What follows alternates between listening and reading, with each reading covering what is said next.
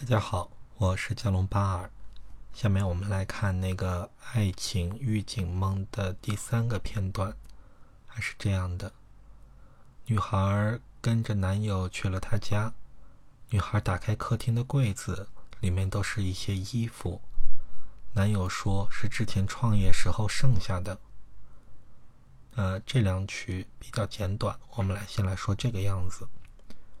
就是女孩呢去了这个男友家里，她家呢梦中的家是代表对方的内心世界。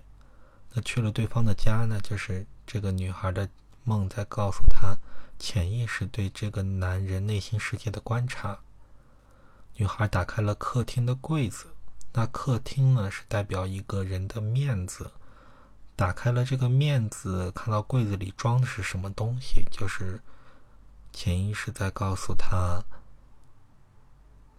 把这个表面的东西刨开，里面真正的是什么？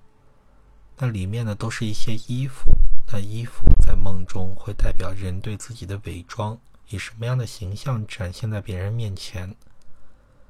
男友说是之前创业时剩下来的，那这说明什么呢？说明第一，男友之前创业时失败了。那这个梦的比喻呢，就是说，这个男友其实混的挺不好的，而且的话呢，也隐瞒了之前自己失败的一些经历。那这里呢，可能既包括他家庭的真实情况，比如说本来是特别差，那说成一般差，或者呢是说自己之前有一些劣迹或者是失败的事情，但是没有跟女孩说，而呢通过各种衣服。穿在面子上面来展示自己，来掩饰自己。那所以呢，这个预警从其实从一开始就开始了。那从这里呢，就慢慢进入了高潮。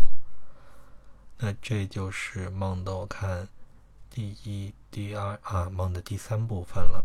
那接下来梦的第四部分，我们下期节目来说。